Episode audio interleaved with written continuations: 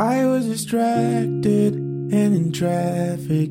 I didn't feel it when the earthquake happened, but it really got me thinking. Were you out drinking? Were you in the living room chilling, watching television? It's been a year now. Think I figured out how, how to let you go and let communication die out. I know, you know, you know, you weren't down for forever and it's fine.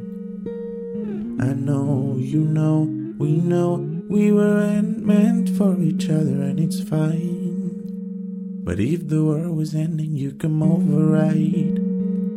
You'd come over and you stay the night. Would you love me for the heck of it? All our fears will be irrelevant. If the world was ending, you've come over right. The sky'd be falling and I hold you tight.